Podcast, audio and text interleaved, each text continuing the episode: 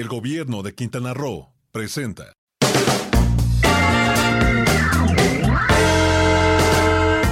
Las noticias de la semana en el mundo turístico.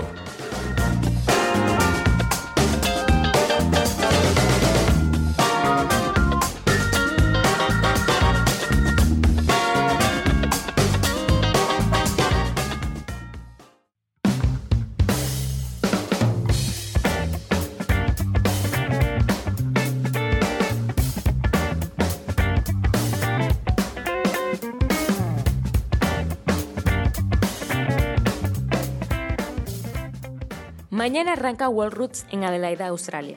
Aerolíneas y aeropuertos de todo el mundo se dan cita en esta ciudad para explorar posibilidades de nuevas rutas. Itinerario Turístico está presente para dar la cobertura en Grupo Fórmula. En el paquete fiscal 2020, el rubro de turismo tiene un 40% de deducción, lo que significa un fuerte golpe tanto para la promoción como para la industria turística nacional. En gira de trabajo por la República Popular China, que encabeza el secretario de Turismo del Gobierno de México, Miguel Torruco Márquez, la delegación mexicana sostuvo un seminario de intercambio de experiencias con actores relevantes del turismo entre nuestro país y China. Los participantes son representantes de plataformas, operadoras receptivas, empresas especializadas en marketing digital y servicios online para viajeros, sobre tendencias del turismo chino que viaja al extranjero. Después de que se diera la noticia sobre el paso del huracán Lorena en Puerto Vallarta, afortunadamente logró convertirse en tormenta tropical antes de atravesar la Bahía de Banderas. Esto fue confirmado por Adrián Bobadilla García, titular de la Dependencia de Protección Civil y Bomberos, y Víctor Cornejo López, jefe de la Unidad de Meteorología del Centro Universitario de la Costa de la UDG. Ambas dependencias informaron que este evento climático ya no representa riesgo latente para la ciudad de Puerto Vallarta. Incluso los vientos iniciales llegaron a la localidad de Yelapa y no avanzaron más al interior de la bahía.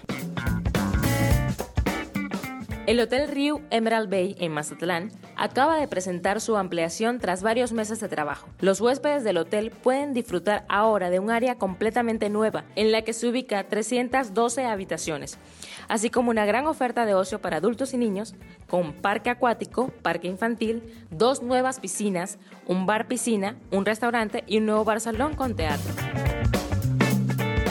Volaris, junto con el Comité de Ayuda a Desastres y Emergencias Nacionales, Cadena, llevaron apoyo a 1.500 personas afectadas en Abaco, Bahamas, por el huracán Dorian, el cual alcanzó vientos de hasta 300 km por hora. La aerolínea apoyó a la misión con el traslado de tres rescatistas y una psicóloga para llegar a Bahamas vía Miami. Gracias a esto, el equipo Go de cadena entregó 418 lámparas solares y brindó asistencia física y mental a 83 personas. Desde hace 39 años, la Organización Mundial del Turismo dedica el 27 de septiembre para conmemorar a todos aquellos agentes que han logrado que la industria turística genere el 10% de los empleos a nivel mundial. Estadística en la que Air Canada destaca al ser por cuarto año consecutivo, según la consultora en recursos humanos Achievers, una de las empresas más atractivas para trabajar gracias a la entrega y compromiso de sus empleados. Los reconocimientos no terminan ahí ya que los Airlines Strategy Awards brindaron a la aerolínea el galardón como una de las mejores empleadoras en la diversidad en todos sus niveles, rompiendo así las estadísticas de la OMT que contabilizan una media de cobro del 20 al 25% menos por parte de las mujeres en el sector. Club Premier anuncia su alianza con Delta, KLM y Air France con el programa de lealtad Club Premier Corporativo, el cual beneficiará a las empresas afiliadas en obtención de puntos por vuelos de negocio para sus empleados, alojamientos en hoteles y alquileres de automóviles, así como ascensos a clase Premier, membresías para el Salón Premier y productos de vuelo.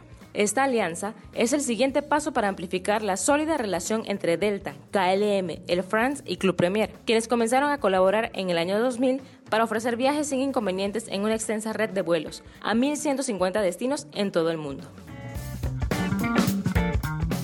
Para itinerario turístico, Lorena Bracho.